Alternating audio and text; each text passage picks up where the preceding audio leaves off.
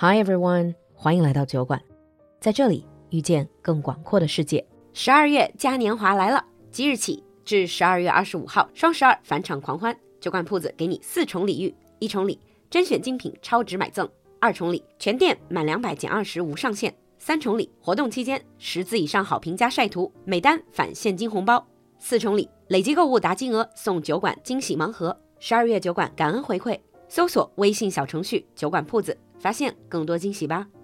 Now, on with the show. Hi, everyone, and welcome back to Geek Time. Hi, Brad. Hi, Lulu. So, what is our topic for today? We're going to be talking about cryptocurrency. We kind of talked about NFTs mm. before, and NFTs mm. kind of share a, a basic um, background with cryptocurrency, but we haven't really got into cryptocurrency before. So I think uh, this is where we can kind of get into it. Yeah, this is where everything started, basically. Mm -hmm. Yeah. all right. First of all, cryptocurrency 在中文叫加密货币。 I think many people think of cryptocurrency, they think of Bitcoin, 就比特币, or even Dogecoin, 狗狗币. But what exactly is cryptocurrency? Like cryptocurrency is just a currency that doesn't have a central government or authority controlling it. So when you have your, your dollar, your renminbi, someone had to print that or control the amount of it. And rather than that, it's usually the central bank, mm-hmm. isn't it? Yeah, like mm. the central bank. But rather than that, this is something that's online, and there's like a digital ledger that has a list of everyone who has bought or sold the currency, and so they know who has what. And this can be mm-hmm. like anonymous, and that's why a lot of people really wanted it. But nowadays, a lot of the exchanges are kind of starting to collect your personal data for tax purposes and things like that. I see. So let me slow this down a little bit. Mm-hmm. There's no central authority. 一般来说，我们生活中接触的货币，不管是人民币啊，或者说美金啊、日元，它都是由 central bank， 一般都是央行来发行的。But cryptocurrency essentially there's no authority, no central authority, no government involved, and no regulatory bodies, 没有这种监管的机构. So it's just everything stored in a ledger, you said, 像一个账本, a digital ledger. Right. And some people can be anonymous. They can, you don't know who they are.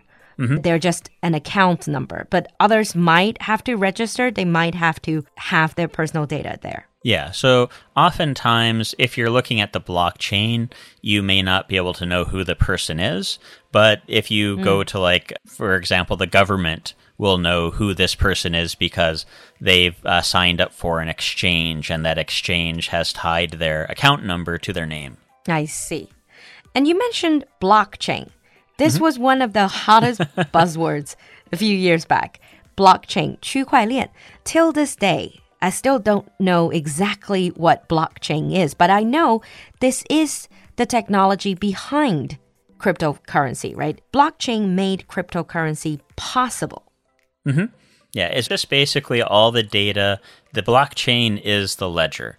You have to decrypt mm. and encrypt all the data. So whenever someone buys or sells, something using the cryptocurrency, or whenever cryptocurrency is traded, it has to go through authorization and they have to run the blockchain. And in order to do this, they're ah. using hundreds of computers or thousands of computers, and they go through a process that's referred to as mining.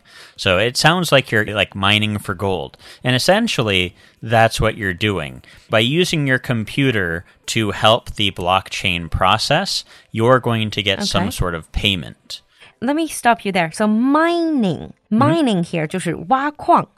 It's like a you're mining for gold or mining for diamonds. And this is a way to make money in this cryptocurrency world? Yeah, because rather than have like a, a government doing all the mining or regulation, everyone is, mm -hmm. is mm-hmm. pitching in to do the regulation or to do the mining to move the data or to move the currency from one person to another. Ah. I see. It's like a community thing almost. Mm -hmm. I've heard of people doing the mining. 其实我自己的朋友圈里面也有人去参与这种 cryptocurrency 的挖矿。 For all I can see as an outsider is they have just computers and then them run certain programs. Yeah. But how do you get paid? Is it like real gold mining that you just like dig, dig, dig, and then you can find some loose coins somewhere? No, like uh, most currencies have their own kind of like separate wallet, and they pay from this wallet to the people who are mining. And so by letting the cryptocurrency use your computer for processing, you're going to get that, you're going to get paid for that. And you can either have a big farm that's going to do all the data mining and you can get paid for what you actually what you actually decode or encrypt, or you can be part of a community and together you're putting all your processing power together. And uh, by doing that, if you are the one who encrypts it, then you get paid based on on how much processing you gave to that community.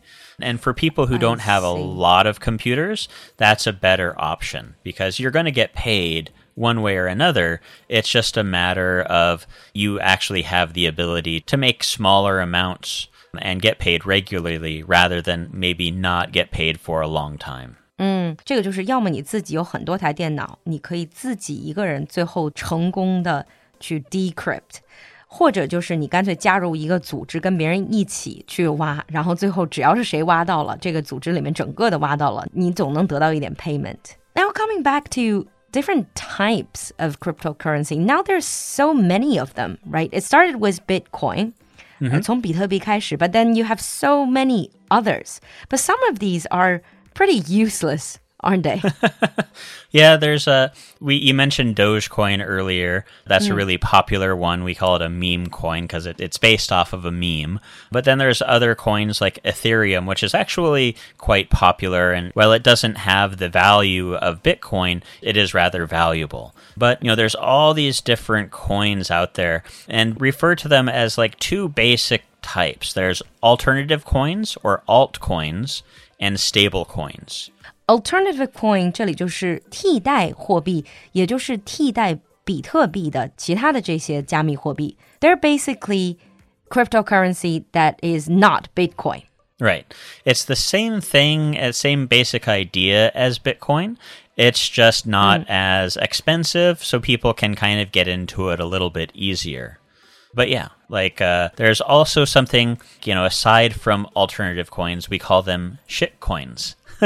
and 中文的翻译就是直译的 shit coins 就被叫做屎币。It, does that mean they're really shitty? They're just really Yeah. worthless? they don't really have any value. And if they did have any value, it's for a very, very short period of time. If you look at like Dogecoin, for example, Dogecoin was basically worthless for the longest time. And then, like, back in like last year, it started getting a little bit of Musk. value. Yeah. Like Elon Musk started saying he was going to move to Dogecoin over Bitcoin. And so like people started wanting to get into Dogecoin. And so the value like went up from uh, maybe like a, a fifth of a penny to like 70 cents or almost 70 cents at one point.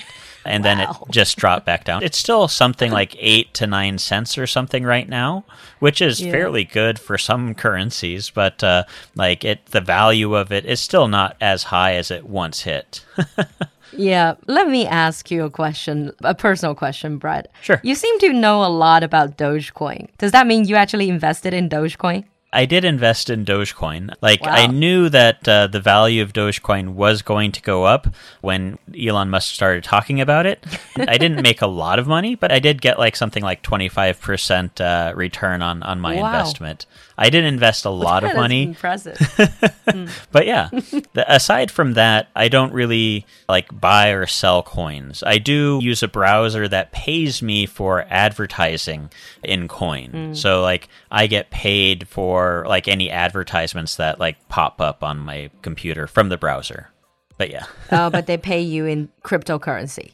right. I see. After you made that 25% of profit from Dogecoin, have you actually sold it for real dollars? I didn't keep the, the coin for very long. I Smart. think I think I kept it for like one or two days, and that was the longest.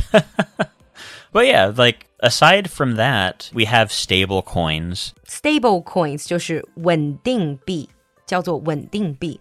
Is that the opposite of shit coins? kind of. Well, basically, when you look at like uh, the big coins like Bitcoin or Ethereum, like the majority of those are being used for investments rather than actually as a currency these days. Like only 33% mm. of Bitcoin is actually used for you know, actual like currency. The other 66% is all tied up in just people investing in it and so that's see. like large amount, right? Whereas stable coins are not meant to be used as like an investment. They're people are wanting to have a coin that can actually be used just as a currency that you can use to buy and sell things. Oh, I see. Yeah, like if you bought, say for example, you bought Bitcoin or you used you got paid in Bitcoin. And then like the next mm. week like the value of bitcoin dropped in half. Well half of your salary is gone just because the currency value dropped right? And people don't want mm. that people want coin that's stable. I see. They just want like a normal stable digital currency that's right. that they can rely on as a way to get payment Right. Like if you get a payment, if you work for a, you run a business and you have to, a cup of coffee is uh, $5 or it's like a, point uh, zero zero zero one Bitcoin because Bitcoin's value is like thirty thousand dollars. It makes it a little bit difficult. But like if the if you're getting cryptocurrency and the value is fluctuating really high and low, then you can't really determine the value of it for your products. And people don't want that. I see. You know, before we wrap up this basic episode, which is already very confusing, I just want to ask who started all this? Who created the first cryptocurrency, Bitcoin? That is a very interesting question. There's a man or woman or group of people known as Satoshi Nakamoto. And people don't really know who he is. Like, there's the people who were involved in the original creation of mm. Bitcoin, and some of them probably know who this person really is, but no one has come forth and actually said that we know who this person is directly. A few people have said they're, you know, Satoshi, and a few people have uh, said, oh, I know who it is, it's this person. But it, there's never been anything conclusive about who this person is. And a lot of people really want to know because there's a large wallet of Bitcoin uh, that has not been moved. And a lot of people think that this happens to be this person, Satoshi's uh, actual like wallet. And so they're waiting to see what happens. Is he going to move the currency or sell it once it gets to a certain value? Yeah. 这个故事我也听过，就是叫中本聪。 到目前也没有一个确切的证实说这个人到底是谁。就像 Brad 说，确实有人出来自称自己是中本聪，but it has never been confirmed. Actually, you know that Satoshi Nakamoto has been called a cipher punk，密码朋克。yeah, just like, like cyberpunk, cypherpunk. Yeah. Like cyberpunk, but it's cypherpunk. Yeah. Okay, so that holy grail, that huge wallet containing all this Bitcoin, is mm. just waiting to be collected. Sounds like a treasure hunt. If you could actually get to into the wallet, it would be very nice because yeah, you could probably become a billionaire, at least a millionaire. Yeah. well, maybe billionaire times over. Mm. All right. On that note, we're gonna wrap up here. We've covered some of the basics. Oh, at least I hope they're basic enough. some of the basic terms. In the advanced episode, Brad and I are going to go deeper into the topic of cryptocurrency and we're going to talk about some of the scams and speculation and crime related to cryptocurrency. If you know anything about cryptocurrency or if you have ever invested in cryptocurrency yourself, leave us a comment in the comment section. Thank you, Brad. Thank you, Lulu. See you next time. We'll see you next time.